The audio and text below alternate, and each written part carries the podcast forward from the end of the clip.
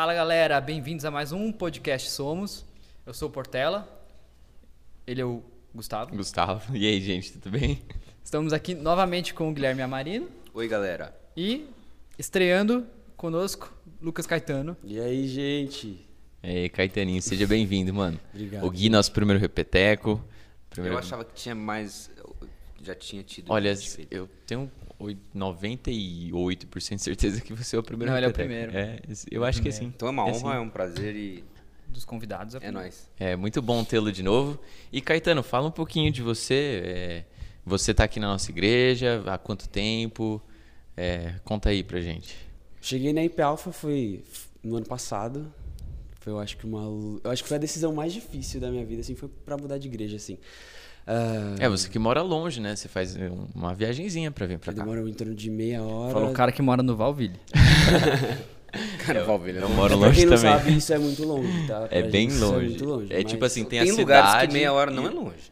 Tem lugares que meia hora não é longe. Aqui, quando você tá em Alphaville, tudo é, a- é 15 minutos, né? é Tudo aqui é tudo 15 pertinho. minutos. Quando Dá você pega pra- um lugar que viver é numa bolha aqui, 30, né? aí é longe. Cara, que é eu o caso do morava, eu Valville. morava em Valinhos e era tudo meia hora de Campinas, por exemplo. E é tipo meia hora assim, ah, ok, é, beleza. Só que tem um- uma outra cidade do lado de Valinhos que é Vinhedo.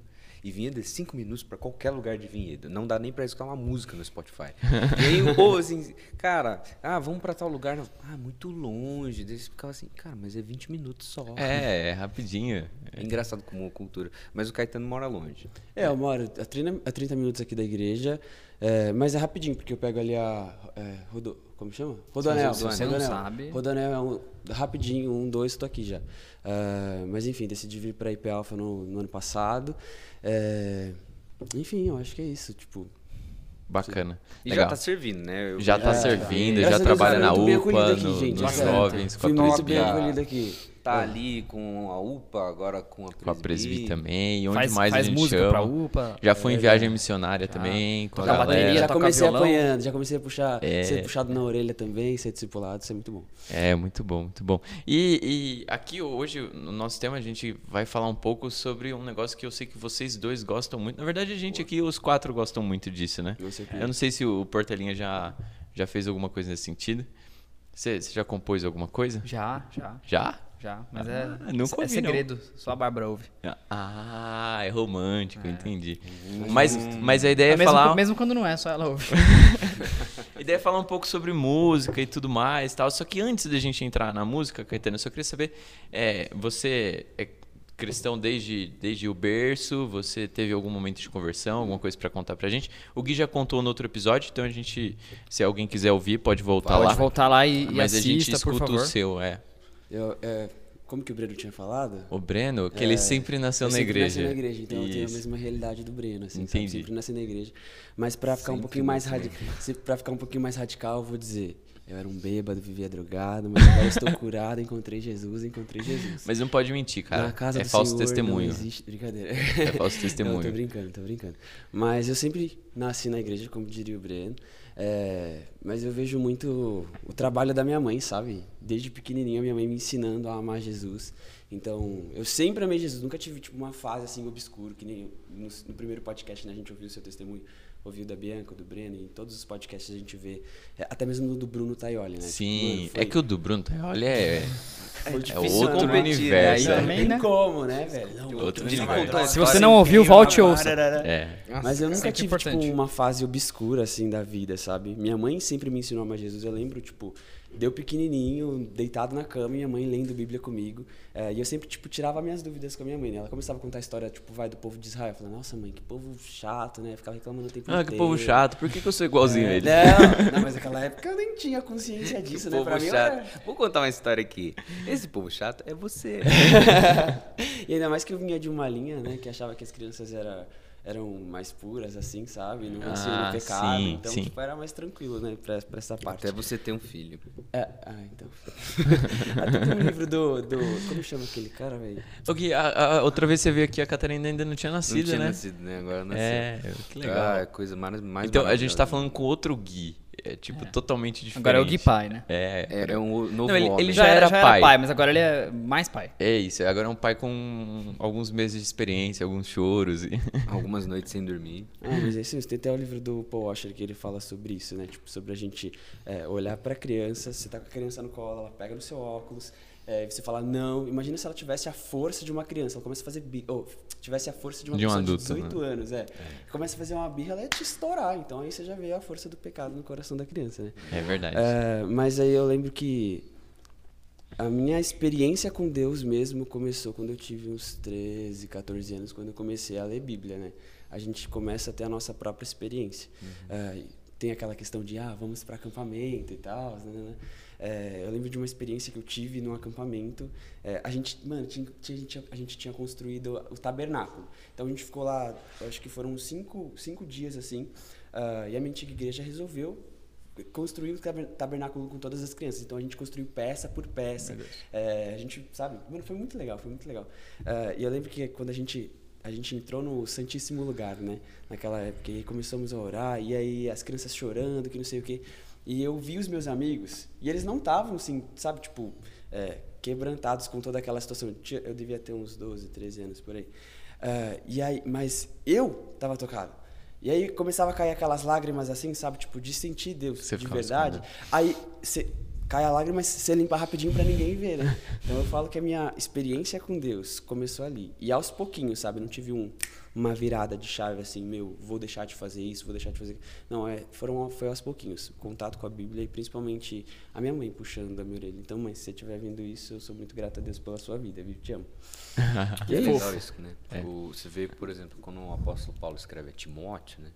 Ele vai destacar a avó e a mãe, né? Então ele fala assim da Loide, assim, por causa da fé da tua avó, por causa da fé da tua mãe, elas passaram para você aquilo que você é hoje, aquilo que você entende hoje. Então, os nossos pais são muito muito importantes para a nossa caminhada de fé, principalmente para essa primeira apresentação do que é uma vida em, em relação a Deus, uma vida que busca a Deus, uma vida que busca conhecer a própria Escritura Sagrada. É claro que vai chegar um momento, como o Caetano falou, com 13 Você tem a sua própria tal, que Você experiência. vai lá e você vai procurar por você mesmo. Você vai ser é, tocado por Deus nesse aspecto. Deus vai se apresentar a, a você e vai conversar contigo e vai ter esse processo de conversão iniciado, assim, um processo que Deus regenera o nosso coração e Ele faz a gente entender que a gente é pecaminoso, que a gente tem pecado em nós, que a gente precisa de arrependimento e Ele vai ali conduzindo toda a nossa conversão, né?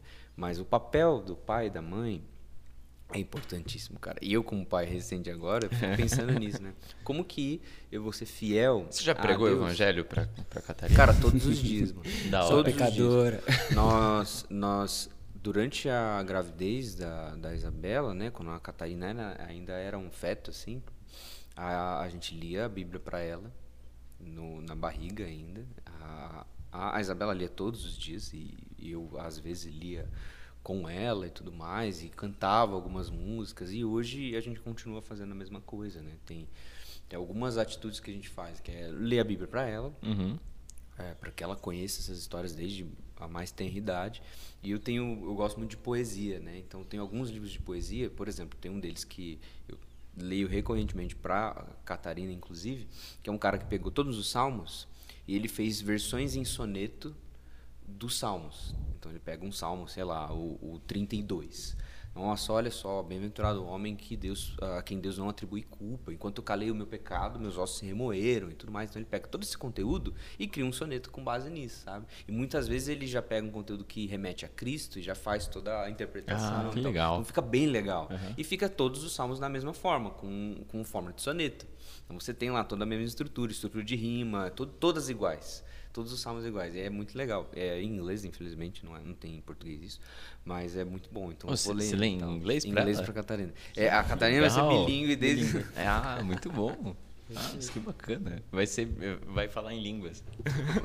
desde, desde a- do seis anos de idade falando em Puxa língua. vida. Bacana, mas legal. É, vocês que são músicos, né? Vocês é, gostam muito de música. É, inclusive, Caetano é músico. É isso. É Isso, verdade. esse é um Falou, detalhe isso, muito falou. importante. Importante. Isso. O, o Caetano, o que, que você toca, Caetano? Eu sei Olha, que você toca bateria, eu já te vi Violão. tocando. Você canta muito bem. Violão, teclado. Eu, Agora, eu, meu, eu tenho, sair daqui. Eu já tenho um ego lá em cima, né? Agora você fala assim. tá solteiro. vou Oh, ter essa que parte não precisa falar, né? Pode Ou falar, precisa? fala. Pode Tá falar. solteiro, gente. Tá E o que mais? O que, que você toca além Olha, disso? meu primeiro instrumento foi bateria, é o meu, é o meu instrumento principal. Aí fiz dois meses de aula de violão, aí parei de fazer aula de violão porque eu não queria ficar sabendo de teoria, e eu fui pra frente do computador, fiquei lá no...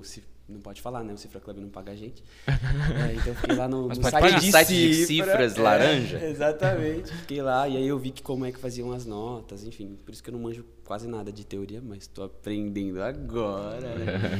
é, e mais pra frente a gente vai falar sobre isso. Ah, aí minha prima tinha um teclado lá na casa dela, peguei o teclado dela. Aprendeu fui também? Fui pra frente do site de cifra laranja, comecei a aprender também.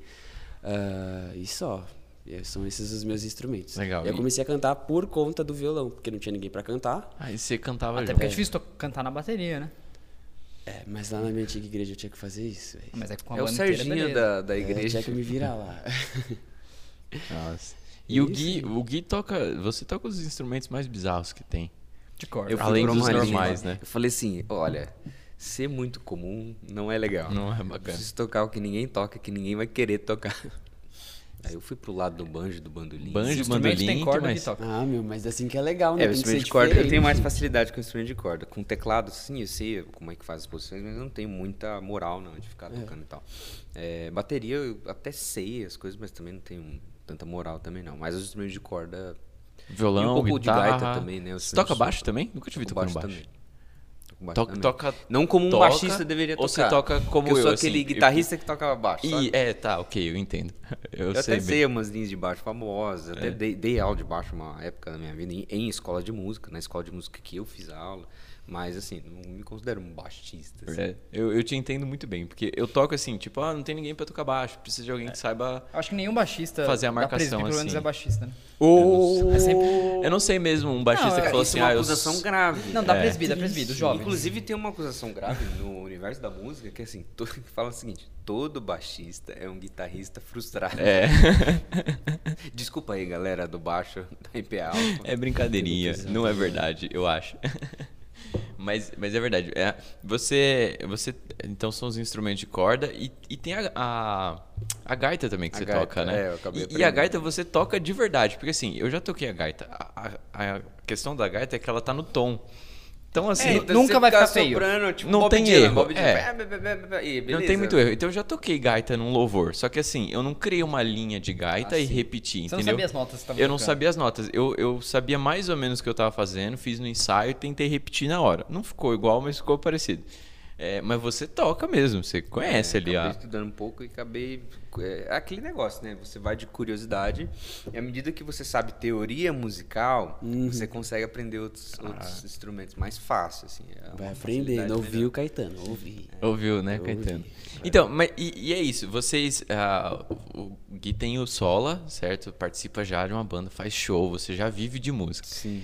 E a gente sabe que o Caetano, você tem um sonho de viver de música, certo, Caetano? É isso? Exatamente. É Como é tipo- Ah, É o que eu quero fazer da vida. É aquilo que dá um quentinho no coração. Né? Hoje Entendi. eu faço direito, né? Tipo, eu, eu me encontrei na área do, do direito e tal. Quero muito poder advogar um dia, mas advogar não dá um quentinho no coração, sabe?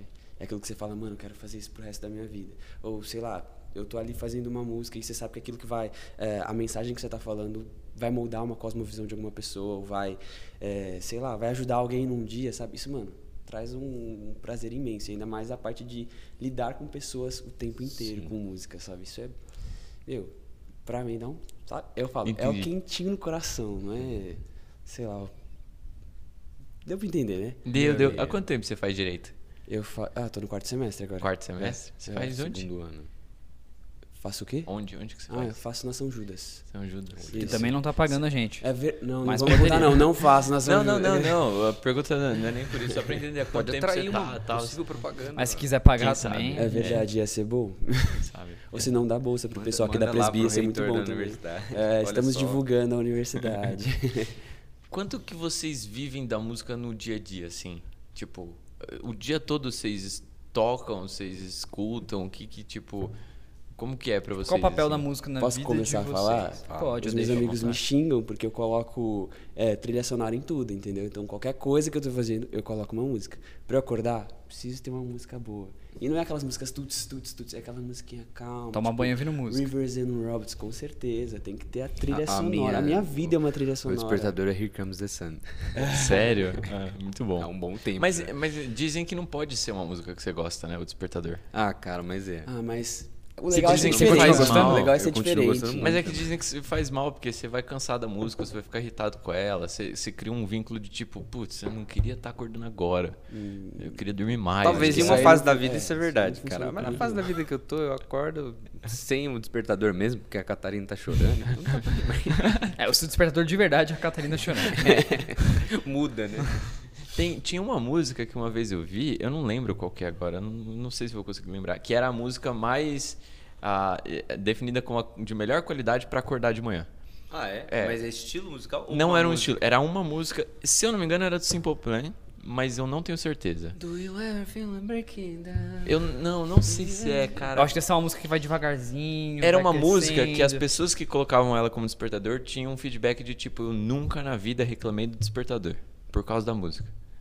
Nossa. É. Aumentou até a qualidade de vida da pessoa, né? Depois de começar a acordar com essa música. Mas tem uma, tem uma teoria aí é, que, de acordo com o que você faz de trilha sonora, acho que o Caetano vai entender o que eu tô falando.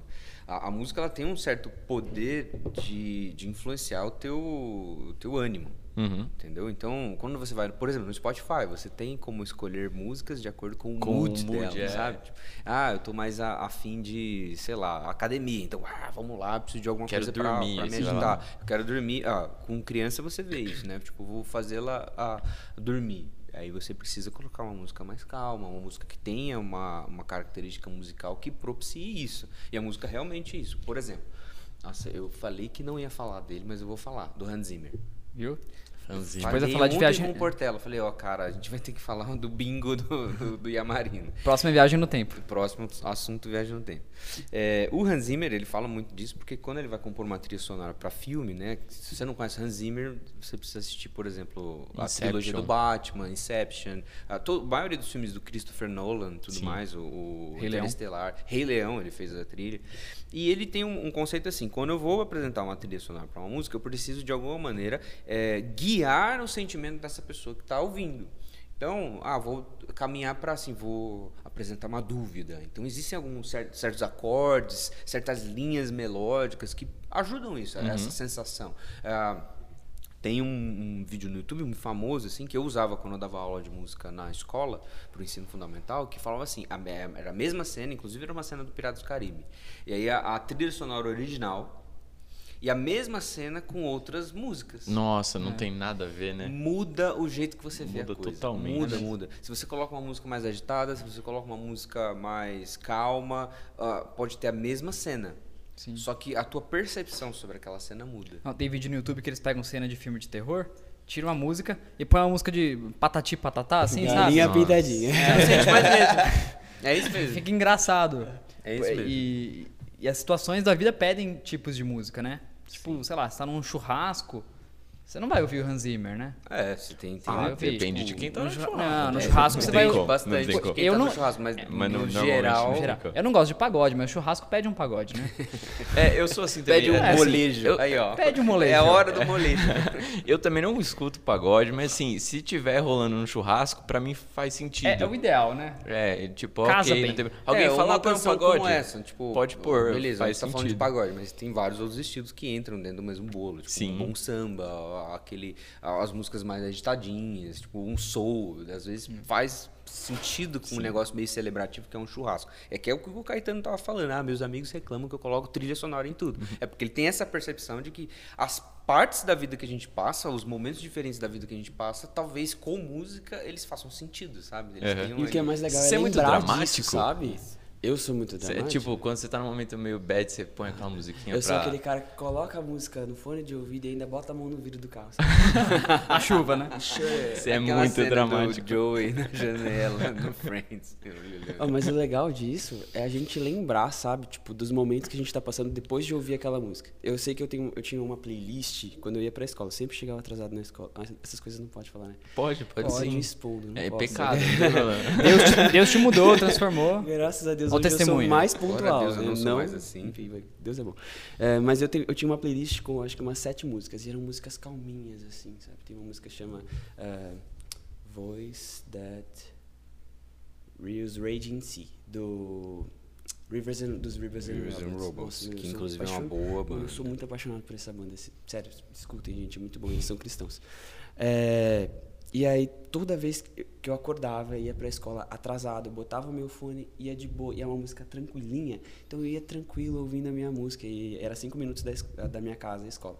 E assim. E se né, atrasava assim, cinco minutos. É, mas eu meu. tenho uma teoria que quem chega atrasado é quem mora perto. É, exatamente. lugares. não Pode dá, ver, todas Quem as mora pessoas que chegam atrasadas Faz aqui sentido, da igreja, eu- porque faz mora perto, ladinho. Ah. É. Mas enfim, Ok, aí a ok. gente já aprendeu sobre isso no Estaiados, né? Já tivemos. A gente tá roubando é. o tempo das pessoas com relação a isso. Olha Mas enfim. E aí eu sempre ouvi essa música e hoje, toda vez que eu escuto, eu lembro, mano.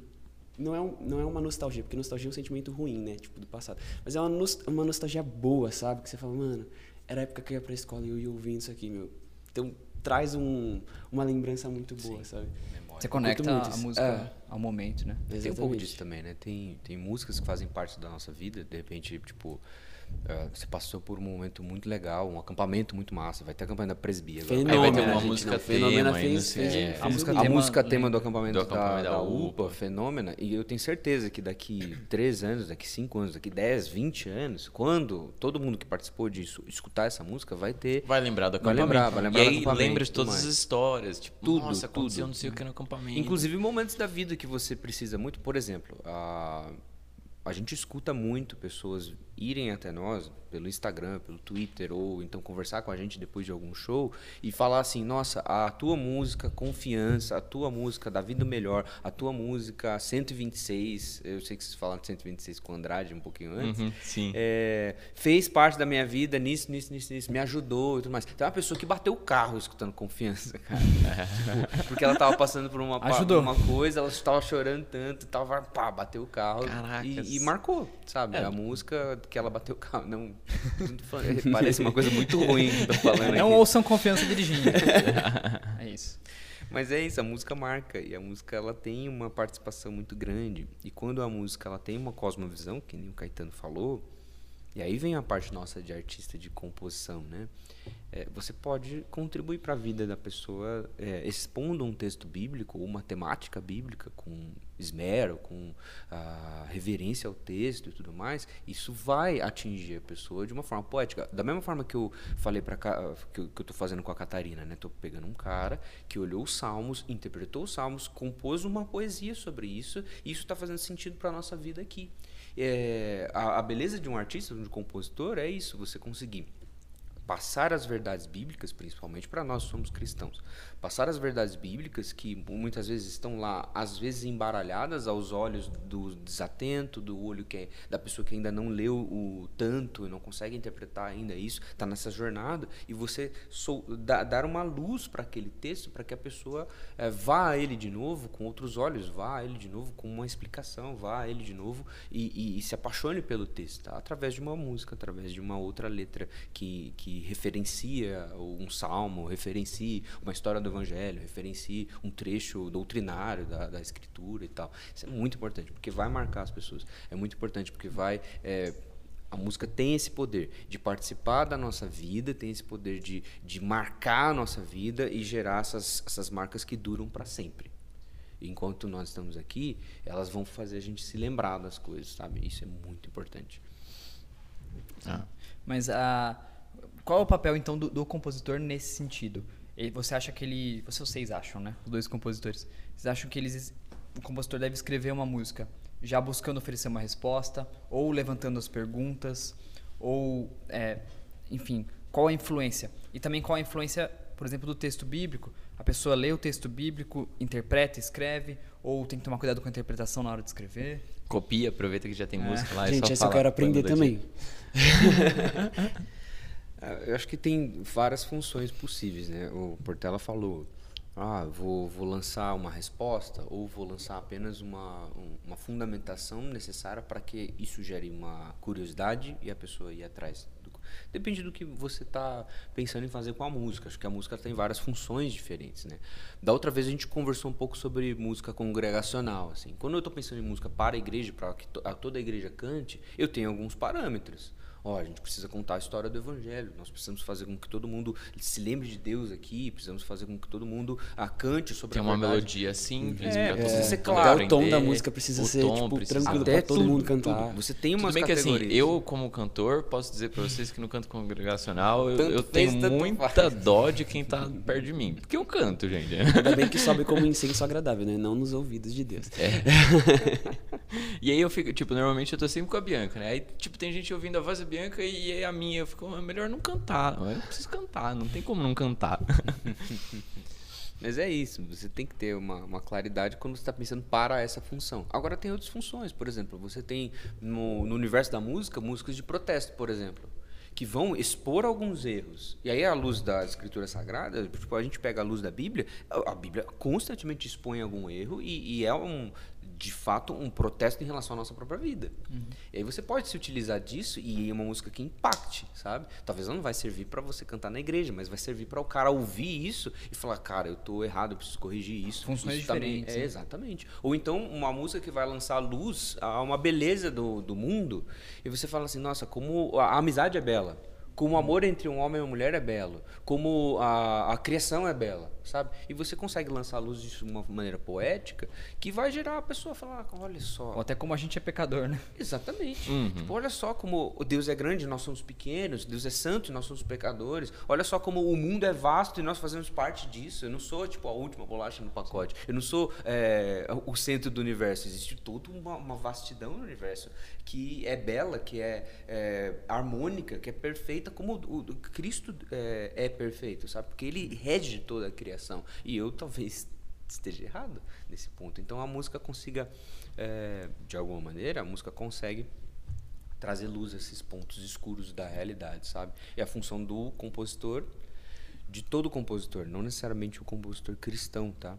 É, sempre é assim. Ele vai olhar um canto escuro da, da realidade, vai olhar algo que ninguém vê, vai olhar uma realidade que as pessoas não estão, talvez, conseguindo interpretar. Ele absorve isso a partir da observação. Então, o músico vai olhar para um quadro, por exemplo. Ele vai olhar isso, vai olhar isso, e falar assim: o que, que eu estou entendendo desse quadro? O que, que eu estou ah, interpretando dessa verdade aqui exposta a mim? Ele reinterpreta.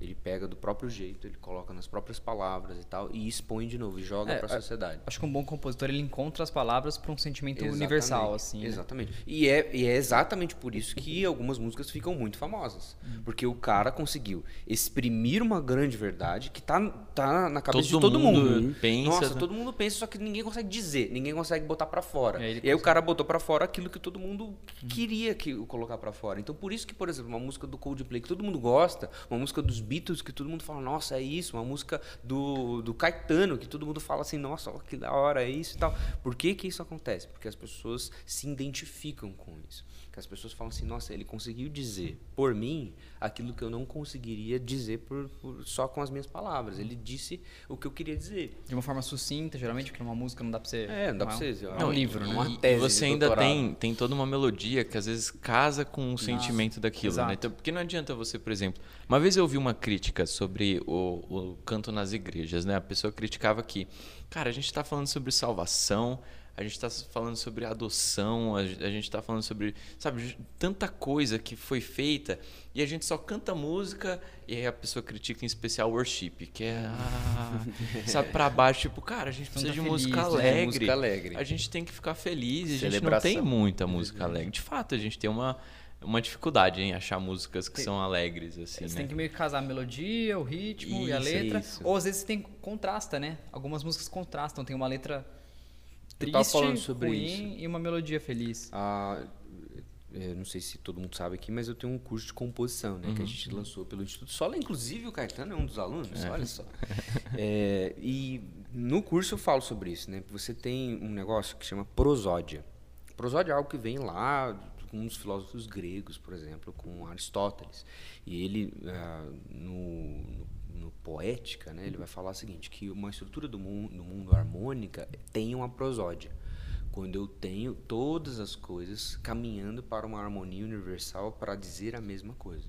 Então, por exemplo, vou olhar uma música. Eu tenho ritmo, harmonia, melodia, letra, e tudo isso contribui para que o assunto principal da música seja entendido.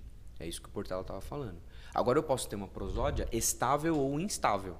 Então eu posso usar isso, inclusive, a, a favor do, do, que eu quero mostrar, do que eu quero hum. dizer. Então, num culto, por exemplo, numa música que precisa ser claro, essa prosódia ela precisa ser totalmente harmônica. Então, o, uma mensagem de celebração precisa ser uma mensagem que na música, musicalidade, né, na harmonia, na melodia, seja de fato alegre, de fato celebrativo e tudo mais, assim como a letra é.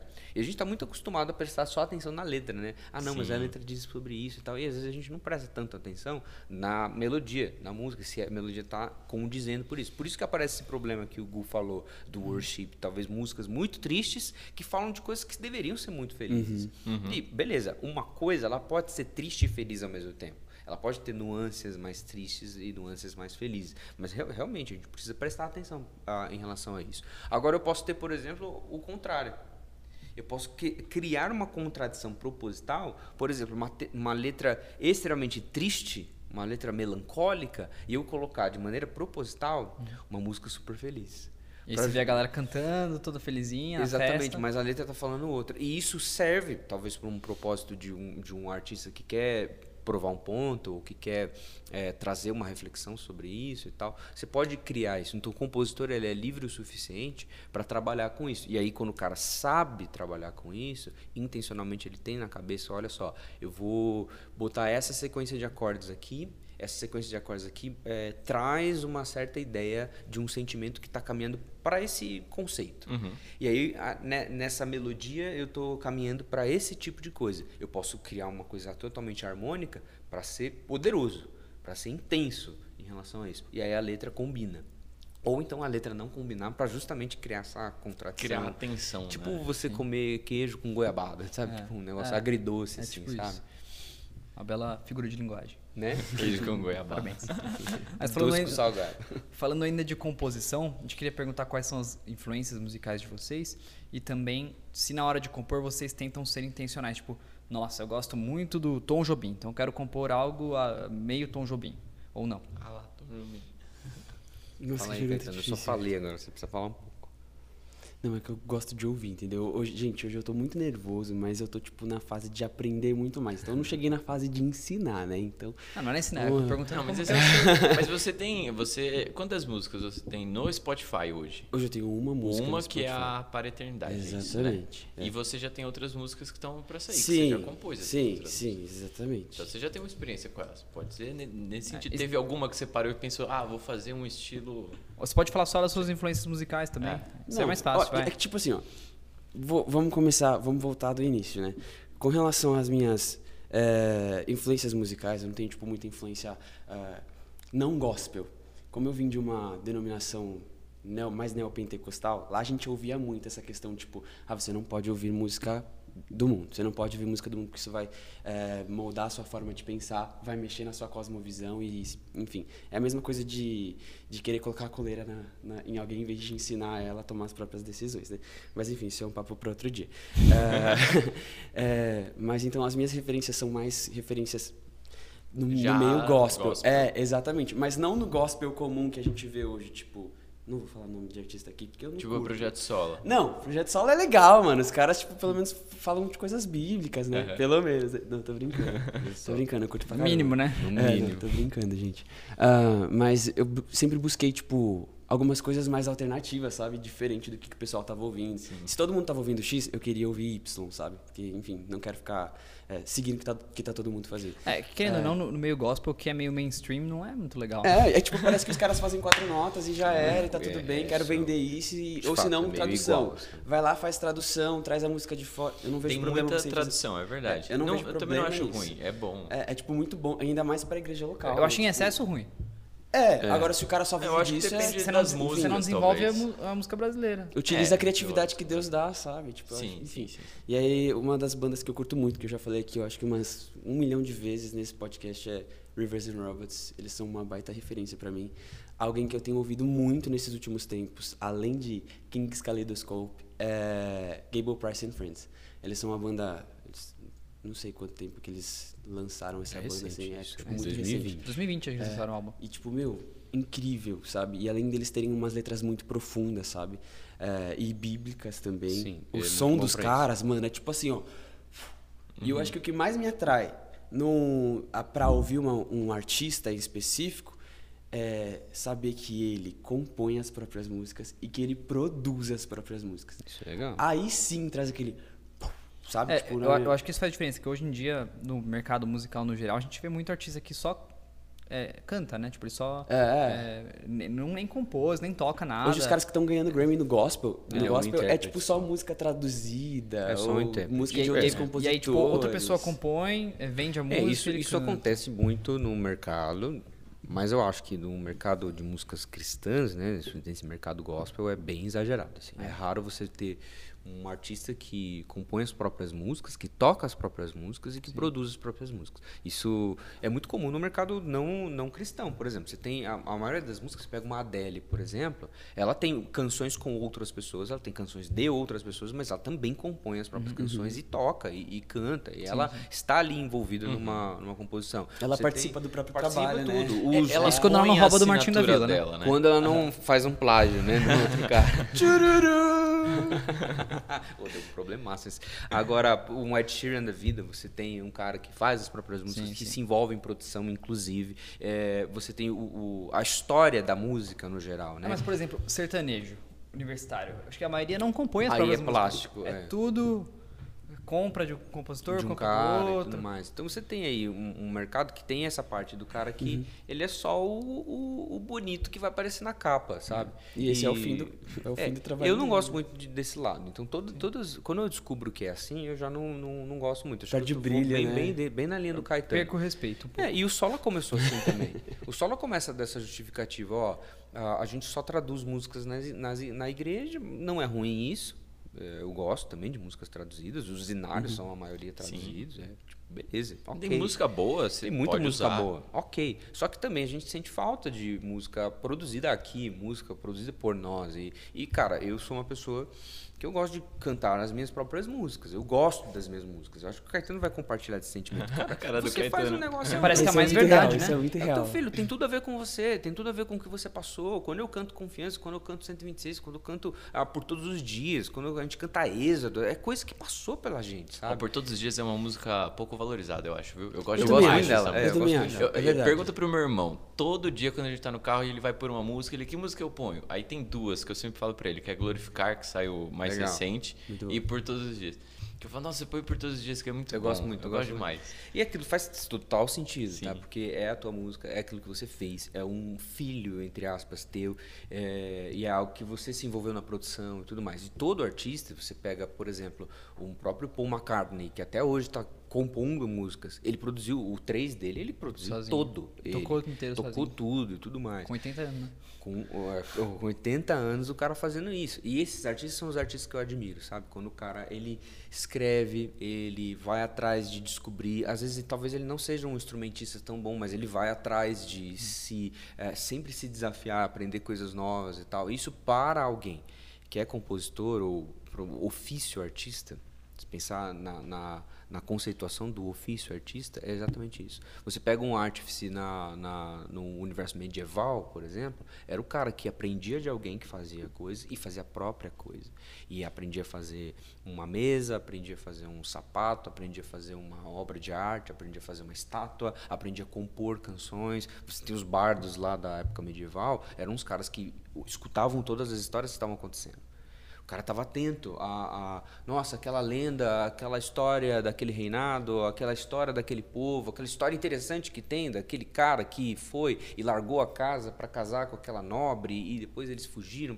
E ele captura isso, interpreta isso e mostra para a sociedade. O artista, nesse aspecto, ele é um servo da sua própria comunidade. Ele é o cara que vai entender, cara, ah, de alguma maneira Deus me deu esse talento. De alguma maneira eu estou desenvolvendo isso, me deu capacidade para buscar ali, aprender melhor como afinar um alaúde, aprender melhor como tocar um bandolim, um banjo, uma gaita. Aprender sobre a- teoria musical. Teoria musical, a produzir uma própria música, a entender como funciona o Logic, sabe? Tipo, a entender o que, que acontece aqui, que, que frequência que eu corto e tal. E isso, de alguma maneira, serve para eu demonstrar à minha própria comunidade e servi-la. Para que essa produção artística, uma música j- lançada no Spotify, possa servir para um acampamento, possa servir para as pessoas to- tocarem num churrasco, as pessoas se divertirem no caminho para a escola, as pessoas terem uma música para andar e se acalmarem. Fazer até uma chegar. devocional. Até chegar Ou para fazer uma atrasar. devocional, ou para produzir um sermão, Produzir um sermão. sabe? E isso E você até- vai servir a sociedade, cara. E até, por exemplo, algumas músicas do Sola que são. é, todas são Bíblia pura, mas algumas são realmente, por exemplo, 23, Sim, 126. a- a- especificamente, encoraja a pessoa, de repente, a ler aquele texto Exato, com mais sim. atenção. Ou então quando você lê, você lembra da Você música. lembra da música, você- associa, você guarda ele mais fácil. É, a É. música tem também um, um tema didático, né? Acho que você falou sobre isso numa, numa das aulas do curso. Sobre, tipo, a música ser também um, um método didático para as Sim, pessoas você lembrarem ensina. das Ela é coisas. fácil de lembrar. Tipo, quando né? você tá na, na escola, tem que decorar a tabuada, faz uma música da tabuada. Mano, direto, Nossa. tipo, quando eu tinha que estudar história, antigo regime, a gente Exatamente. fazia As músicas de rap. biologia, se- essas é, coisas. de biologia, É, a gente tinha pegava muito. A música. música ajuda muito, cara. Ajuda você demais. explicar coisas que existem de qualquer assunto e você acabar memorizando, sabe? Isso é muito bom. Olha, e eu gosto muito, tipo, tem algumas músicas que elas não são, igual o Portela falou, o texto específico, né? tipo, ah, 23. Mas ela tem textos específicos e às vezes não são textos muito conhecidos. E às vezes você senta, vai ouvir um sermão e é o e o texto cara falando, música. Aí exatamente. você fala, caramba, agora eu entendi de onde ele, de onde ele tirou o texto específico. Você consegue entender até um pouco melhor do que, que o cara estava querendo transmitir. Então, tipo, E às pô, vezes- esse texto. E às vezes não é um texto da Bíblia, mas é um texto de algum autor. Sim, Então tem, tem bandas que eu, que eu gosto, talvez o Gui é, conheça, que os, os caras pegam, tipo, o C.S. Lewis. Então eles ah, é, fazem uma, uma o The música... Hallows faz isso direto. É, faz mesmo. Direto. Eles pegaram o The Hallows, por exemplo, pegaram cartas de um diabo ao seu aprendiz Nossa, muito e bom. fizeram músicas. Pegaram a Nárnia e fizeram músicas sobre o Edmundo, por exemplo. Cara, isso é legal de fazer. Porque ah, ah, tem, tem uma série de fantasia que chama A Crônica do Matador do Rei. Quem escreveu é um cara que chama Pa- Patrick Rothfuss. Ele tem dois, dois livros, o Nome do Vento e o Temor do Sábio. Não é um cara cristão, etc. Mas é, o personagem principal do, do livro ele é um tipo uma categoria de pessoas que se chama Edenaru. E é tipo uma tribo, assim, tipo uns, uns ciganos, que eles vão andando de cidade em cidade, apresentando, é uma trupe de teatro, de circo e tudo mais. E o pai desse menino, ele é um compositor. E o menino, ele, ele vira um compositor também, ele toca um alaúde e tudo mais. É, Eu gosto desse livro porque é um cara que é o personagem principal, músico, sabe? E, e ele tem essa coisa que a gente estava falando aqui. Eu vou olhar as histórias, eu vou preservar as histórias. E é a forma que eu vou preservar essas histórias através das músicas. Então, grandes histórias, importantes histórias para a humanidade, podem ser preservadas através de uma música, porque você vai ensinar. Ah, como é que eu sei aquela, aquela história sobre aquele tal povo? Como é que eu sei aquela história sobre Deus e sobre como Ele salva e redime nós, ah, todos nós? Como que Ele nos salva, nos escolheu e tudo mais? Tem uma música sobre isso. Essa música vai lançar à luz essa história. Da mesma forma que a, que a música ela vai lançar à luz a um texto. Por exemplo, é, glorificar. Quando eu estava compondo glorificar, eu gosto muito, um dos meus textos preferidos é 2 Coríntios capítulo 4, que fala assim, nós temos esse tesouro em vaso de barro. E ele está falando sobre um vaso de barro, que somos nós, frágeis, e um grande tesouro, que é o próprio evangelho.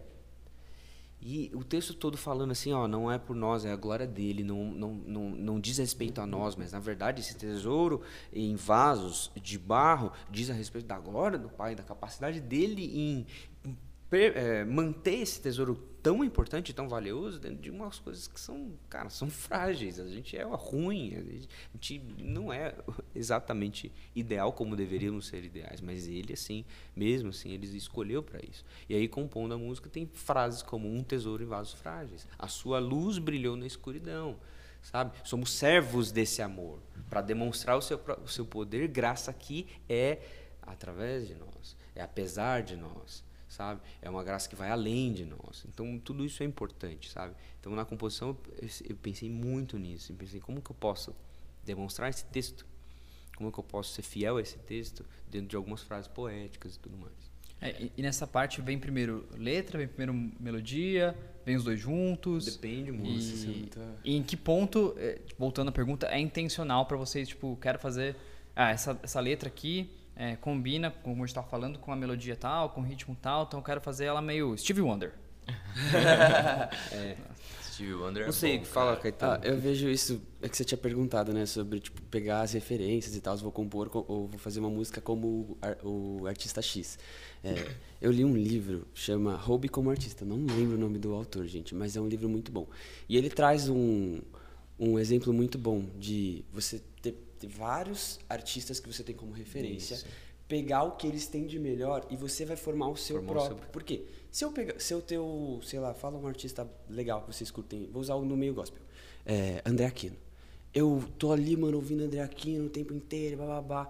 Eu vou acabar sendo muito influenciado pelo estilo musical dele, pela forma E que ele compõe. cópia, né? E vai ficar uma cópia. Então as pessoas vão olhar pra você e vão falar assim: ah, não é o Portela, ah, é o André Aquino. Ah, ele é um cover do André Aquino. E isso pra um artista, pelo menos pra mim, gente, se alguém fala assim, não, você é igual o fulano de tal. Mano, eu tenho Não é vontade de bom, né? chorar, gente. Aquela música não- parece aí- muito Babel, por exemplo. Nossa, eu vou, eu vou botar o parece. meu fone, vou, botar- vou ficar ali na janela e vou ficar, sabe, tipo, mano, não acredito. É tipo o Greta Van Fleet com o Led Zeppelin. dá, Tipo véi. Greta com Led Zeppelin. Mano, É. é, tipo, é, é muito ruim. Então, é- essa, essa estratégia que ele traz pra gente, pelo menos pra mim, fez muito sentido. Então, eu pego todas as minhas referências e eu falo, mano, vou criar meu próprio estilo. Porque as pessoas vão me ouvir. Se elas gostarem do meu estilo, se não gostar, também não tô nem aí. É aquela questão. Eu, Eu gosto da minha música. minha música. Eu- exatamente. E ainda mais da mensagem que eu tô levando, né? Tipo, Isso. eu acho que isso é muito importante pra qualquer, qualquer é, compositor. Ele vai levar a cosmovisão dele.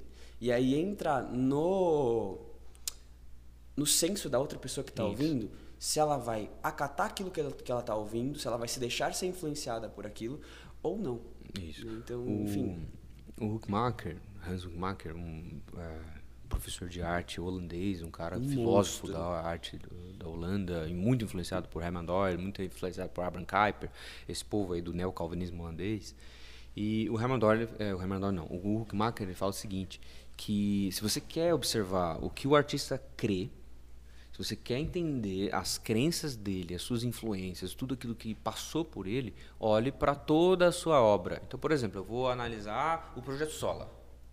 O que o Projeto Sola ouve, eh, quais bandas o influenciaram, quais eh, teologias o influenciam as letras, quais textos bíblicos mais falam, qual, qual estilo de vida que mais fala. Você observa todas as músicas. Até porque a influência não é só musical, né? Tudo, é tudo. Então, no, É, no caso que nosso aqui do meio gospel, a teologia influencia Bastante. muito, né? Então, porque é, uma pessoa com uma teologia pega um texto e vai fazer uma música, assim, numa linha totalmente diferente de outro cara que tem uma teologia diferente, né? Exatamente. É incrível isso, porque você quer descobrir o que o cara crê, o, quais são os pontos fundamentais da, da visão dele sobre o mundo, a cosmovisão que o Caetano está falando. Você, o artista ele imprime, imprime mesmo. Ele tipo ele vai mostrar aquilo que ele acredita.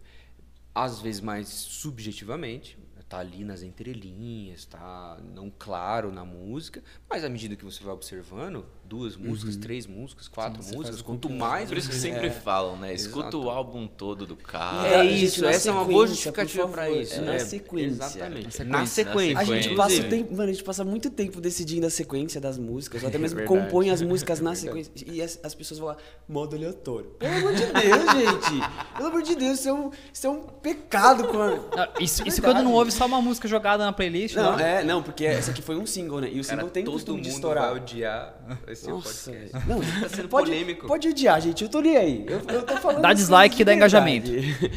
Verdade. Se Pode quiser, dar dislike. comenta. por Comente favor. abaixo se você Pode dá xingar o Caetano. a sua Vai, playlist vai no meu Instagram e aleatório, ou se você aperta o shuffle, ou se É você... Isso. o culpado disso é o iPod Shuffle, que não Gente. tinha telinha com a música. escrita. É, mas teve, teve uma. Quem foi que reclamou disso e o Spotify tirou do. Adele, A no Adele. álbum dela, no Ela álbum reclamou e o Spotify tirou. Se você entrar no álbum dela, você não consegue Sim, apertar mas o- faz sentido a reclamação Faz, dela. Eu, eu sou desse time aí, que é o Reclama seguinte, também pro Sola. Quando você. Por exemplo, o Homem Litúrgico, o último álbum que o Solo lançou inteiro, assim. Ah, no- Ele é literalmente Ele é uma propositalmente sequência. isso. É uma sequência que é mensalmente É. você tá vendo ali o calendário litúrgico exposto. É proposital isso. E outros álbuns também, por exemplo, o 500, que é um álbum em comemoração à reforma, ele tem uma linha lógica pro- proposital, sim, sim. sabe? Ele começa de um jeito, com sempre em frente, ele acaba de outro jeito, com o das trevas à luz. Sabe, ele tem uma linha de raciocínio, ele tem altos e baixos no meio do álbum, tem eh, verdades que estão ali juntas, tem uma música em seguida da outra, não, é, não está lá à toa. Tá? Então, por exemplo, faça esse experimento. Pega os artistas que você mais gosta, ainda que você não goste do álbum inteiro. Faz essa, esse teste. Escuta o álbum de cabo a rabo, mas escuta mesmo. Porque às vezes a gente escuta música Só põe fazendo outra Só coisa. pelo. né? É, exato. A música virou tipo a. Como é que é? Tem um amigo meu que tava falando outro dia. Nós estamos tão cercados de música no universo. Então, tipo, todas as coisas dão uma música. Meu, micro-ondas toca Sweet O' Mine. sabe? Quando acaba, ele faz. É sério? Tipo, é muito parecido com Sweet O' Mine. Não é Sweet O' Mine, mas é Nossa. tipo muito parecido. Ele toca uma melodia. A, a lava-roupas toca uma melodia quando ela desliga, quando ela liga e quando ela acaba o serviço. Tudo faz alguma coisinha, uma musiquinha. Tudo, Até mesmo tudo, tudo. É, não, isso é um ritmo muito cara. bom, né? E aí, acho que por, por esse fato, a gente acostumou que a música ela é só um fundinho no, no que a gente Ela tá é fazendo. só né? a trilha sonora. Da vida. talvez. Ela vai só ficar É, ali. é, né, a no- gente reduziu esse nível de trilha sonora importante para dar um sentido e tudo Sim. mais, só para ter, não, eu preciso tocar alguma coisa só para não ter um silêncio.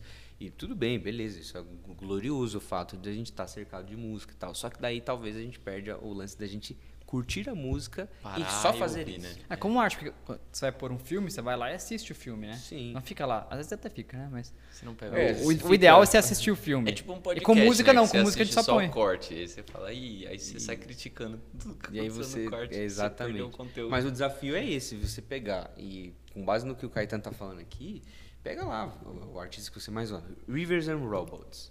Pega o disco e escuta de cabo a rabo. Já que eu tô no modo pistola também, gente, rapidinho. Nossa, gente. pelo amor de Deus, escute, escute de fone de ouvido também. Por favor, porque bota uns Não é bota sério, no celular. Bota, bota uns, a gente coloca uns detalhes na música que é pra verdade, todo é mundo Que ouvir. só vai sabe? tá no só fone vai de tá, ouvido, só é vai dar verdade. pra ouvir no fone de ouvido. Às vezes é aquele sabe? Vem pra um, pra um lado só e vai pro outro. Cara, isso dá muito trabalho pra quem tá fazendo, gente. Eu às vezes escuto no shuffle, mas quando é um álbum de uma banda que eu gosto e lá lançando agora, é isso, é o ritual. É, não, Põe- pelo menos uma vez. Uma vai, vez, pelo a uma a primeira vez. Pra sequência, conhecer, Você põe, é- põe no fone de ouvido, apaga a luz do quarto e põe na ordem. É isso. Verdade. E fica lá 40 minutos só ouvindo. É porque se é um artista bom. que você gosta e alguém, por exemplo, Você você, quer está experimentar escutando o. EP do Caetano.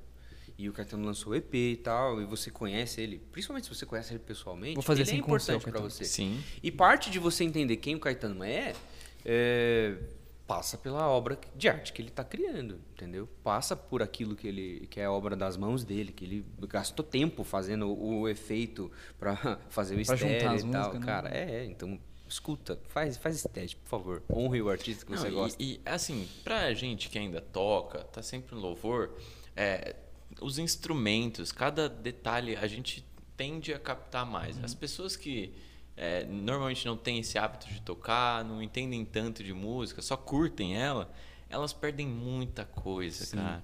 Tem umas músicas que eu fico impressionado. Tipo, a gente zoou os baixistas, vamos valorizar um pouco eles, né? Obrigado. Tem umas linhas de baixo que você escuta que parece que a bateria só passa a fazer sentido por causa da linha de causa do baixo. E você, como o Caetano falou, às vezes só ouve de fone de ouvido. E né? às vezes Porque você só vai é ouvir o baixo ouvir. de fone de ouvido. E é muito importante, e aquilo faz uma diferença. E imagina o compositor que passou lá um, um- tempão pensando numa bendita Numa linha linha de de baixo. baixo. Porque é e muito ninguém detalhe, né? ouve, ninguém dá a mínima pra linha de baixo. De- valorize o produtor, valo- valorize o compositor. E como a gente estava falando, eh, quando você ouve na ordem, também você consegue identificar essas influências, a linha lógica, às vezes o álbum tem uma narrativa, algo do tipo. As Às referências vezes o cara todas. quer fazer você pensar também. Tipo, isso é muito bom. Tem, tem alguma música de vocês que vocês já ouviram, tipo, alguém que ouviu e a pessoa entendeu totalmente, Errado. assim, outro mundo? Tipo, você fala, de onde essa pessoa tirou essa, essa linha de raciocínio? Deve ser bom, né? Tem, tem sim. Tem pessoas que pegam algumas coisas do Sola e vou dar um exemplo. que é um exemplo bem exagerado, tá? Tá bom. A gente tava tocando em Santos. Aí, cara, essa história, se for pro YouTube, é um, não, meu Deus do céu.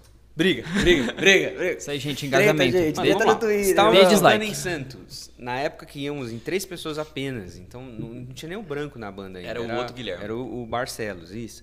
Eh, Barcelos, se você está assistindo, você vai lembrar disso. Eu lembro bem disso, detalhadamente. Estávamos tocando, tocamos. E quem ia falar no dia era um cara de um movimento aí. Começou o que, movimento, que é gente. baseado numa palavra em grego que quer dizer força, quer dizer dinamismo. Tá. uma- em grego. Aham, tá. Eu tô tentando pegar, sou lerdo, gente. Calma. Aí, eles são muito envolvidos com universidade. Depois a gente conta. Sim, sim, sim. Ah, agora eu sei. Aí, aí é o seguinte, Polêmica! Aí. E não era o. o Não, não era. O principal, era um Tá. outro cara que tava falando, não era o, o japonês, enfim. Aí é o seguinte. O processo vai vir, gente.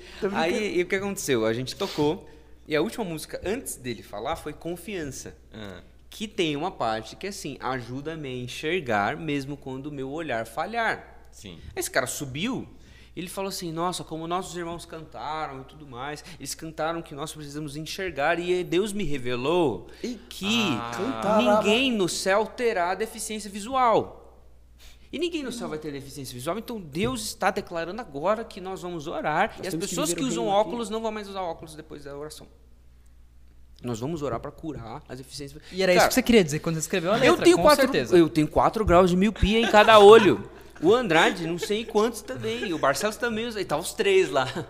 Sentar na primeira fileira. A gente vai ter que tirar o óculos agora, tocar a que próxima acontecer? Segura, segura. O que vai fazer assim? E o cara foi lá e foi orando. Falou um monte de coisa. Falou só sobre ele. Foi tudo.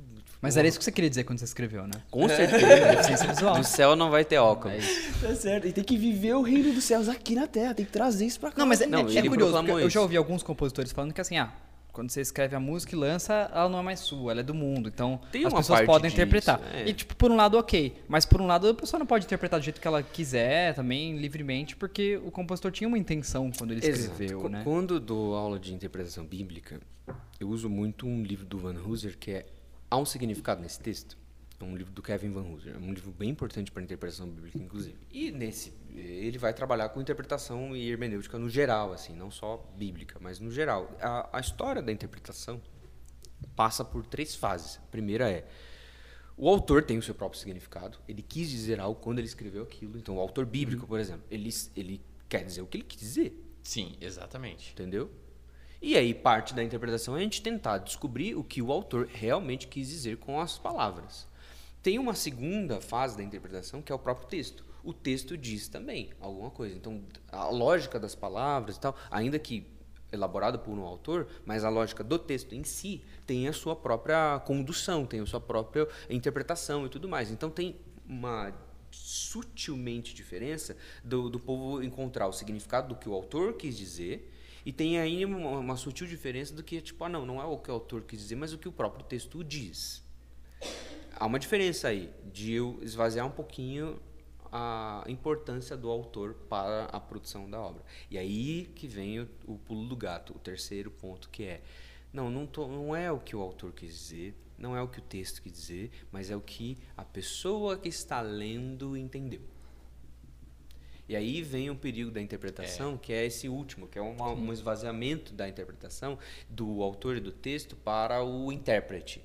Então, quem possui a verdade sobre uma obra, quem possui a verdade interpretativa, a verdade hermenêutica para uma obra, não é mais nem o autor, nem a própria obra em si, mas é aquele que está que tá desfrutando. lendo, é. E a gente vive no, exatamente esse tempo, onde é, Hoje todo mundo com suas verdades, o que eles mais querem é justamente ter o que eu entendi, é o que importa. Você escreve- entendi É a isso, minha então, verdade. Se eu entendi que é, confiança é sobre o cara que não pode mais usar óculos na vida porque a gente tá pedindo pra ajuda-me a enxergar, então eu acredito nisso. E é isso que a música tá querendo dizer, É. sabe? E a- acontece isso direto, cara, com várias coisas. É até um exercício pra você nas suas conversas, na- no jeito que você entende os filmes, no jeito que você entende os sermões, no jeito que você entende as- tudo que acontece nesse mundo. Será que eu tô interpretando de acordo com eu mesmo?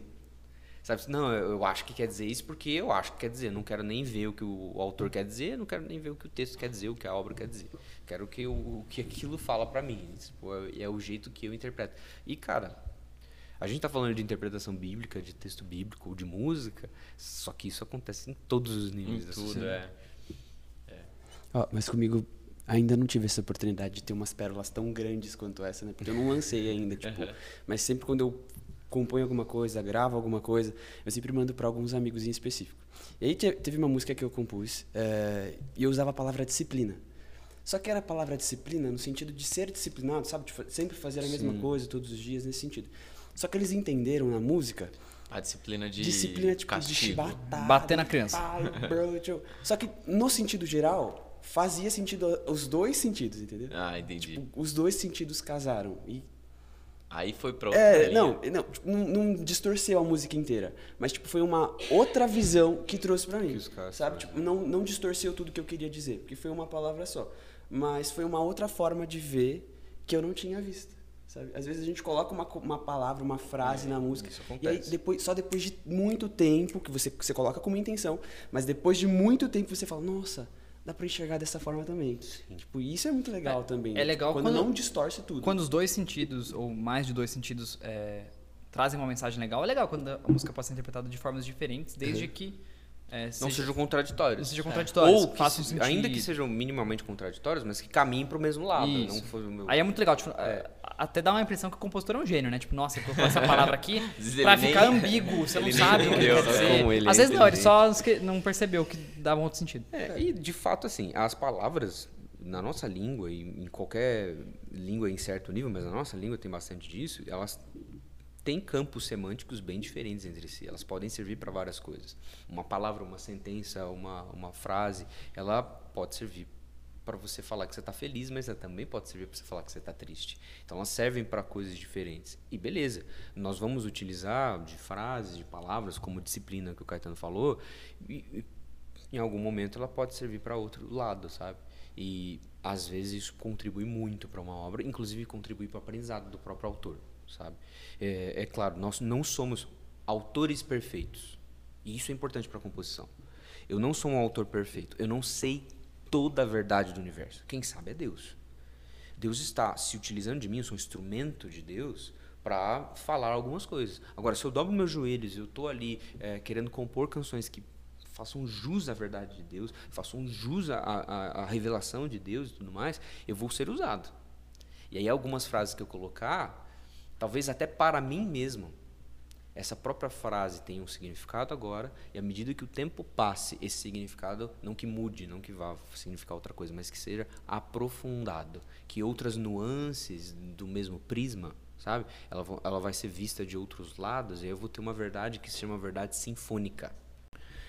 Então, a verdade ela se torna sinfônica da mesma forma que uma orquestra sinfônica, por exemplo. A, a orquestra você tem uma grande variedade de instrumentos. Você tem instrumentos de sopro, instrumentos de cordas, instrumentos percussivos, e cada um está tocando uma coisa. E quando você escuta uma música que é tocada por uma orquestra, você está ouvindo uma unidade sonora. Essa unidade sonora faz sentido com você, mexe com você, mas ela tem nuances diferentes entre si. Você tem instrumentos de sopro, cordas e, e percussão, mas dentro dos instrumentos de corda, por exemplo, você tem instrumentos diferentes. Você tem lá a- as violas e os violinos que você olha e você fala assim, nossa, é a mesma coisa. Tem uma cordinha a mais ali assim, ó. Parece igual, parece exatamente É, a mesma da coisa. mesma cor, gente, Só tá que tudo certo pra um e o outro é completamente diferente. E ainda mesmo dentro dos violinos, você tem os primeiros violinos, segundos violinos, terceiros violinos. Tem o solista, você tem tem o o- solista, você tem as frases, uma partitura que se divide em quatro partes de, de vozes diferentes, de estruturas diferentes. Então, beleza, a, a verdade, ela tem essas nuances diferentes para cada profundidade que você está alcançando dentro dela.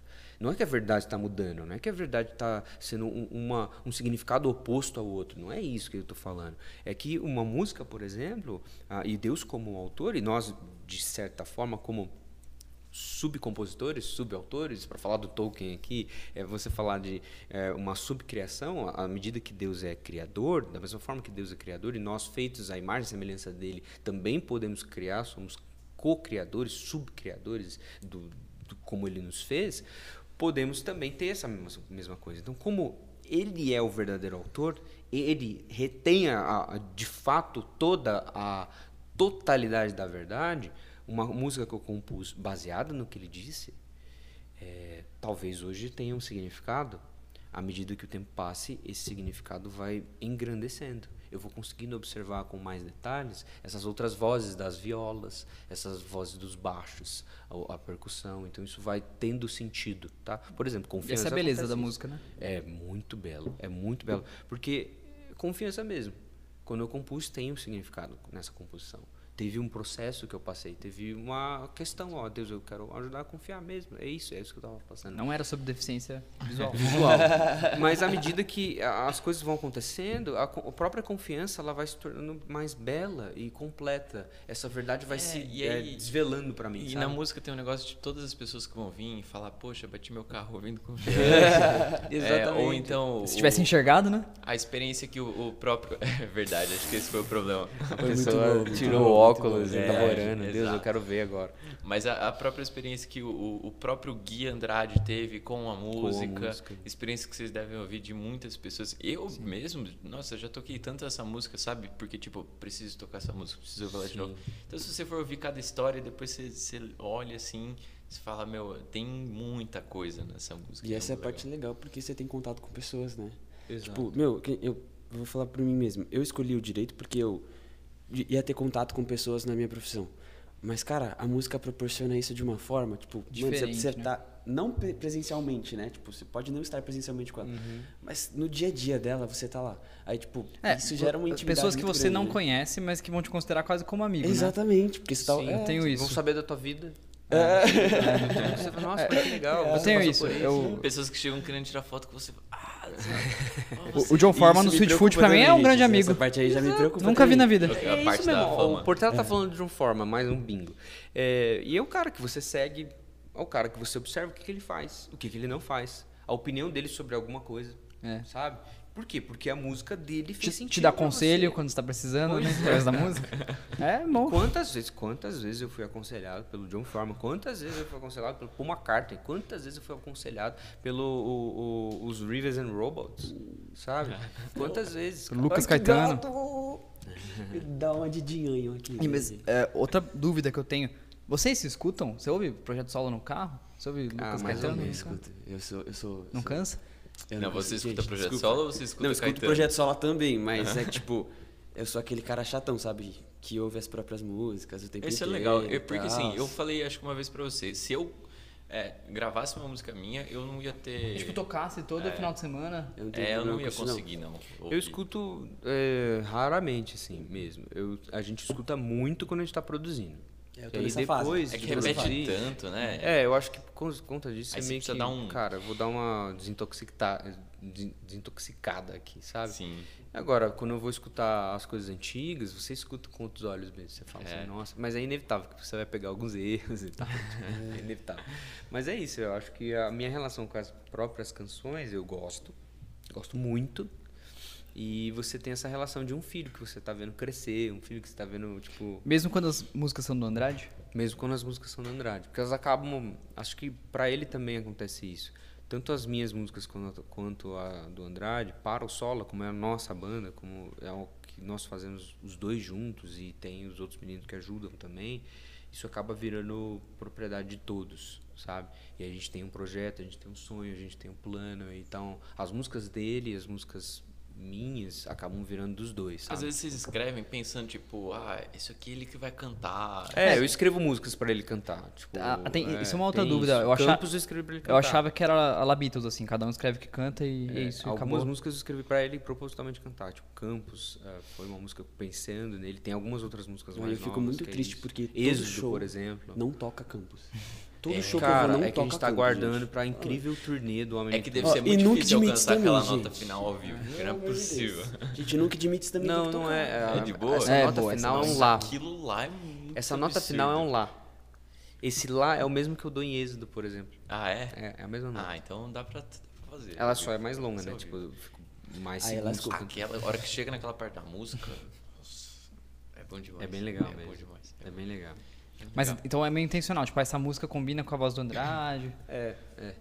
É. Ma- é claro que é mais fácil fazer músicas para eu mesmo cantar. Aí você testa, você treina. É, e é inevitável isso. Só que a gente tem que fazer um treino no compositor também. Eu acho que é interessante você compor músicas pensando que outra pessoa vai cantar. E aí tentando testar E é um exercício de coisas. humildade até, né? Tipo, nossa, talvez ele faça melhor do que eu faria. É, Combine mais com ele. É, a própria, Tipo, eu própria fiz, mas- Êxodo a gente foi fazendo junto, o Andrade fez uma parte, aí eu fui, cara, preciso colocar uma linha aqui de refrão e tal. E é ele que vai cantar a música, a gente já tinha decidido isso. A, a própria Campos e tal, né, tipo, começou assim, cara, é melhor ele que fazer isso. Maria, depois que eu compus, eu compus pensando só em mim, assim. A gente chegou à conclusão, cara, é melhor você cantar do que eu, sabe? E é importante isso porque você vai encontrar outras pessoas que façam coisas melhores do que você mesmo faz. E é importante você Faz abrir parte, mão, né? sabe? Legal. Ô, eh, se vocês pudessem dar um, um conselho para alguém que tá, tá querendo entrar nessa área, viver de música, é, talvez especialmente até no, no meio gospel, o que, que vocês falariam? Diga, eu quero Sim, aprender. E, Fala. e a gente tem uma, a gente tem uma questão aqui que a gente pode entrar também nessa pergunta de se buscar fama é pecado. Ou até que ponto. O Caetano falou um negócio pra mim ontem que eu acho que é um bom início de conversa. Você lembra o que você falou pra mim? Agora pra lembrar, né? Ah, do. Se não tiver gente ouvindo, meu trabalho não vai pra Exato. frente. É tipo, eu acredito muito nisso. Eu até perguntei pra ele ontem sobre isso. E aí. Porque, tipo, eu achei que a minha visão tava muito errada sobre isso, né? Tipo, enfim. É, eu tava pensando, meu, se não tiver gente ouvindo o meu trabalho, ele não vai pra frente. Tipo, de qualquer forma, eu, eu fa- se eu faço o negócio é porque é pra alguém ouvir, né? Não é somente pra eu ouvir.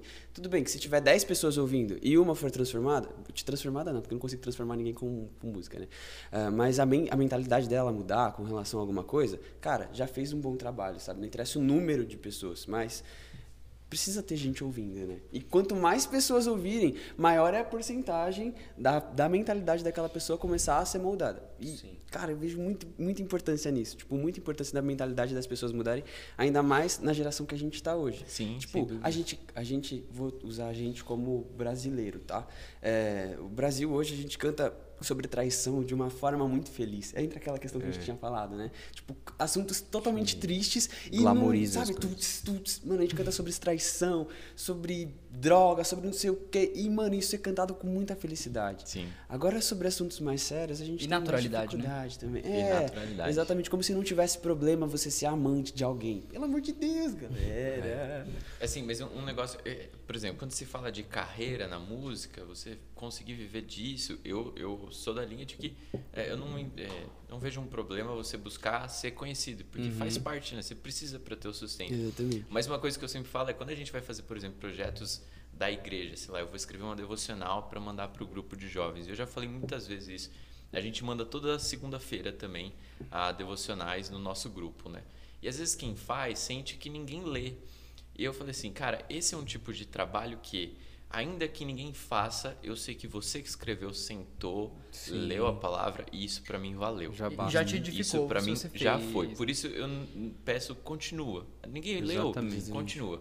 Agora, quando se trata de carreira, eu acho que você tem uma outra linha, assim, tipo, como que você vai gerar um Uma sustento carreira como qualquer outra, né? para poder manter esse trabalho que você quer de alcançar vidas se você não for conhecido, né? Exatamente. E você Então- tem que se importar, em certo aspecto, com a parte empreendedora da, da Sim. coisa. O Huckmacher também fala muito disso, porque existe esse artista purista que quer fazer a arte só pela arte e às vezes isso não, não vai levá-lo para frente, vai, vai ficar ele vai, vai virar um artista frustrado, vai ficar meio com raiva, com rancor e tal. E o artista ele precisa assim pensar nessa parte empreendedora do seguinte, eu estou fazendo uma coisa para mim é, e tem que ser essa lógica mesmo. Para mim isso faz sentido. Isso me transformou. Essa verdade atingiu a mim primeiro. Não é falsa, não é fingida, não é plástica. e Não é uma mais. canção é, pop só pra vender É, que a pessoa E faz. a partir disso tem essa mentalidade que o Caetano falou. Olha, isso pode transformar outras pessoas, isso pode servir outras Ó, O artista ele é um servo da sua comunidade. Essa é a palavra. servir. Sabe? Ele é um servo, ele está ali indo à praça apresentar a sua canção, ele está indo para a praça colocar a sua obra de arte para que a comunidade seja servida. Quanto mais E aí, se eu pensar quanto mais pessoas puderem ser servidas, é como se eu fizer um grande ensopado, uma grande feijoada e tal. Por que, que uma pessoa faz uma feijoada gigantesca? Para todas as pessoas se alimentarem e falar assim, nossa, que gostoso essa comida. Sim. Que elas vão falar, nossa, que ruim essa comida. Não. Ninguém vai querer comer. E aí as pessoas não vão ser alimentadas, sabe? Pegando por esse lado, o artista sim, ele precisa cada vez é, se é, reinventar, melhorar e, e, produzir de forma melhor e tudo mais, para que a sua música tenha qualidade, para que a, a, a, interpretação que ele está tendo, inclusive da Bíblia e do todo o mundo, seja cada vez mais a, apurada melhor escrita, sabe? Tipo, então o artista ele precisa se, se é, desafiar a sempre melhorar. Só que também tem o lado ruim da coisa, sabe? Quando o cara só procura isso por isso. Por isso. É, hoje Aí, o trabalho dele é a fama, é. quero ser conhecido. A gente vê os dois lados, né? Tem um artista que, que faz qualquer coisa só para vender, porque é o que as pessoas isso. querem ouvir, e de uma forma se prostitui, né? Nesse é, sentido. E acaba não sendo nem é. ele mesmo. E tem o, o, artista que, não, eu vou fazer o que eu quero. De qualquer importa, jeito. É, não importa o que as pessoas querem ouvir e eu quero fazer isso aqui, musicalmente é isso aqui, a letra é isso aqui, e aí ninguém ouve também. É, e esse equilíbrio é importante. É, é tão importante, inclusive para nós somos cristãos, que tem uma máxima muito grande no, no próprio assim. Ah, você quer ser conhecido? Ah, você quer ser um. Você quer ser um rei? Aquele que quer ser o maior no reino dos céus, ele se coloca como menor. Uhum. Aquele que quer ter uma posição de destaque, antes ele deve ser um servo. É o que Cristo fala para os seus discípulos. E uma, da mesma maneira, isso acaba reverberando um pouco até em filosofia, sabe? Aquele que quer reinar, primeiro ele tem que aprender a obedecer. Aquele que quer mandar, primeiro ele tem que ser alguém que é apto para ser humilde o suficiente para atender ordens. atender ordens, sabe? Uma cadeia de hierarquia, etc. Tem, tem uma ilustração sobre isso no uh, Crônicas de Nárnia, inclusive dentro do Príncipe Caspian. O final do Príncipe Caspian, isso inclusive está no filme. O filme acabou tirando várias coisas importantes do livro, mas enfim.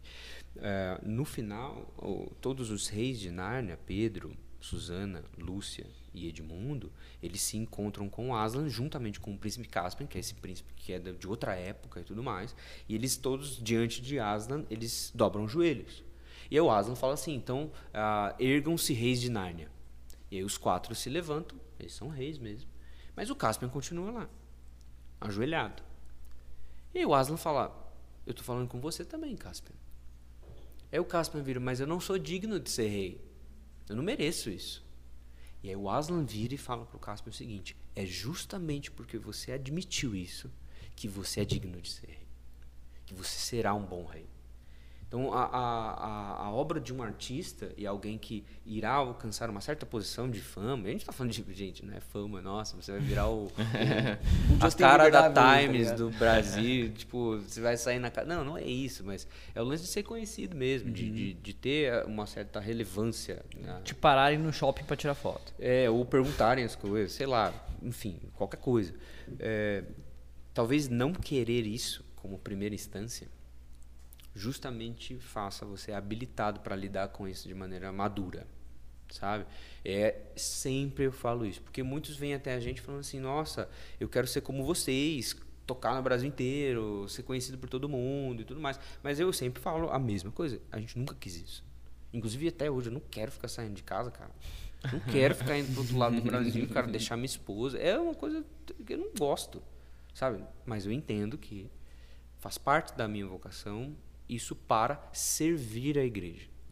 Por isso que a gente escreveu, servir e amar a igreja, sabe? É, uma posição de liderança nunca é dada a alguém que quer a posição de liderança per si. Ela é dada a alguém que se entende como servo e às vezes não quer essa posição. Uhum. Não quer, nossa, eu não quero ser um, um, diácono da igreja, não quero ser um presbítero da igreja, não quero ser um pastor, como eu não quis por muito tempo sabe? Não quero, não quero. Cara, é só trabalho, causa e tudo mais. Não quero isso. Só que Deus nos chama, sabe? Só que Deus nos coloca ali. Nos chama e é justamente por causa disso. Justamente porque Com ele, caminhar. É, pois é. Justamente porque Deus nos Essa movimenta. você pegou rápido. Ah, muito bom. O café tá fazendo efeito agora, no final do podcast, tá ligado? Legal, pô. E Cara, cês... eu penso desse jeito. É, é, top. Eu acho que é isso mesmo. E se vocês tiverem alguma recomendação de livro, outras músicas, filmes. Filmes a gente estava falando antes do Yesterday. É, e vamos, vamos é reforçar é também o, o, uma recomendação. O, e o Caetano também é uma recomendação. Spotify do Caetano. Verdade, gente, por favor, se preparem porque tá chegando o meu EP. É, pois é. Vai lá no Spotify. Tem nome, Caetano? Já. Segue o Caetano, escuta Já fica músicas, lá esperando. Cria dois, três robôs pra ficar quando sair. Uh, exatamente, exatamente. Façam isso. É, Lucas Caetano, gente. Não é só Caetano. É, eu queria que fosse só Caetano, mas aí começou a entrar as músicas do Caetano Veloso no Spotify, não foi muito legal, né? Brincadeira. É, mas vou lançar agora, o nome do EP se chama Pense, porque... Que a gente tem que pensar. Exatamente. Então, tem alguns temas muito Falou específicos tudo, ali que a gente falou sobre isso, né? Sobre o tema de protesto. Mas é para fazer as pessoas pensarem mesmo sobre uns temas mais específicos e eu vou dar um spoiler. A gente vai falar sobre a Bíblia, sobre discipulado, sobre a igreja mesmo, sobre a glória vindoura que a gente já sabe que é a volta de Cristo e o principal foco é a construção de uma vida com ele. Esses são os cinco pontos que a gente vai tratar dentro do EP e são cinco músicas. Top. É isso. Mas Muito bom. se tiverem mais recomendações. Ah. Filme, livro, qualquer coisa. Muito Ah, legal aquele livro, os dois livros. A Arte Não Precisa de Justificativa, do Huckmacher, e A Arte e a Bíblia. Não Arte é a Bíblia dele. do Francis Schaeffer. É, nossa, mano, esses livros, tipo, moldaram a minha forma de pensar sobre arte e sobre a Bíblia, e principalmente, tipo, como artista, sabe? Tipo, ser...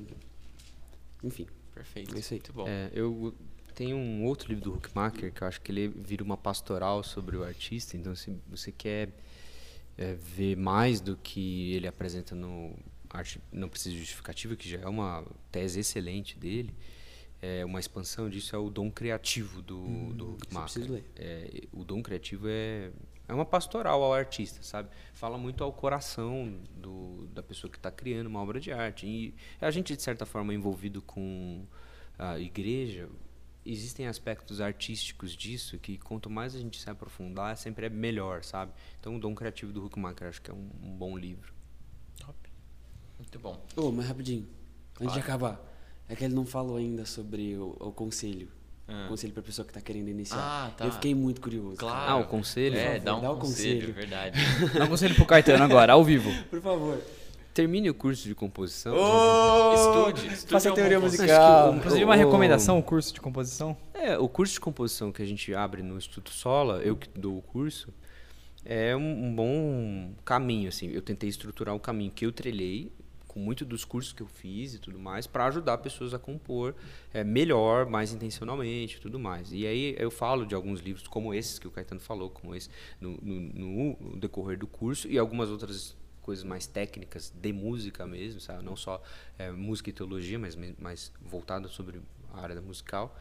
E o conselho talvez melhor assim que eu aprendi ao longo da vida é para o cristão, não abandone a igreja, não largue a comunidade, não largue as pessoas que te fizeram quem você é e que podem dar conselhos e que podem é, inclusive te conhecer como outras pessoas talvez não vão conhecer, como seus fãs não vão te conhecer. É a tua comunidade de fé, é a partir da tua comunidade de fé que todas as outras coisas acontecem. É onde Deus resolve trabalhar no nosso coração. É como Deus resolve trabalhar na nossa humildade, inclusive. É um, um, um lugar que podemos servir. Aqui eu sirvo no louvor, nas, nas bandas, do mesmo jeito que todo mundo serve sabe? Eu sou um músico dentro da, da equipe do mesmo jeito que uma pessoa que está aprendendo a tocar é. E isso me humilha, isso é necessário, sabe? É, é muito necessário. E deixa a gente no, no lugar que a gente tem que estar mesmo, não faz a gente querer ser um impostor, sabe? E a outra coisa é buscar sempre observar o mundo, sabe? Buscar sempre olhar as coisas e estudar, e ler, e, e ir atrás. Tem um caderninho sabe? sempre pra escrever, Tem um né? caderno, inspiração. Verdade. Carregue pra todo no lado. curso de composição eu falo Sim, isso, é. gente. Esquece esse negócio de ficar anotando no celular, Verdade. não Tem nota, um porque a nota você vai perder. O caderno dá, Nossa. dá uma. Eu sou do, time do analógico, né? Eu o caderno ele dá uma, uma coisa física. É coisa você de tiozão, né? Isso, né? Mas eu Tipo gosto. isso. E veio a ideia da É música, eu já um grava, tiozão, né? Veio a ideia da música, já grava pra não esquecer. E grava, pra não esquecer. É exatamente. É isso aí. Legal. Então aí para encerrar a gente vai ler só o Salmo 96, um trechinho curto daqui do até o versículo 4 que diz: ah, Cantai ao Senhor um cântico novo, cantai ao Senhor todas as terras. Cantai ao Senhor, bendizei o seu nome, proclamai a sua salvação dia após dia. Anunciai entre as nações a sua glória, entre todos os povos as suas maravilhas. Porque grande é o Senhor e muito digno de ser louvado temível mais que todos os deuses. Acho que é que todos os compositores do nosso meio possam pensar assim, É, cantar um cântico novo, né? exatamente, Elaborar uma Amém. música nova. Escrever. algo novo que, que expresse o quão grande é o nosso Deus. Afinal, ele, Deus é um artista, né? Não dá pra dizer que não. Então, ah, acho que é isso. Muito obrigado aos dois. Espero tê-los de novo em breve.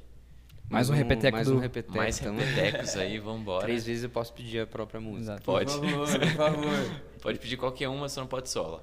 Tá bom. Ô, E se o público quiser. Pode pedir uma do Caetano. É verdade. E se o Eu público- lá Caetano Veloso? sabe, Caetano né? não pode. Caetano Veloso. E se o, público quiser mais um repeteco aí, pede pra gente, né? É isso. Um Aí convidado que gostou muito, assim, quer de novo. É verdade, é isso mesmo. É isso aí. Ah, Na verdade, Roberto Carlos e Caetano Veloso gravou depois. É isso aí. Mas é isso. Gente, muito obrigado. É, a todos que assistiram, obrigado também. E nos vemos no próximo episódio. Tchau, tchau. Tchau, tchau. Galera!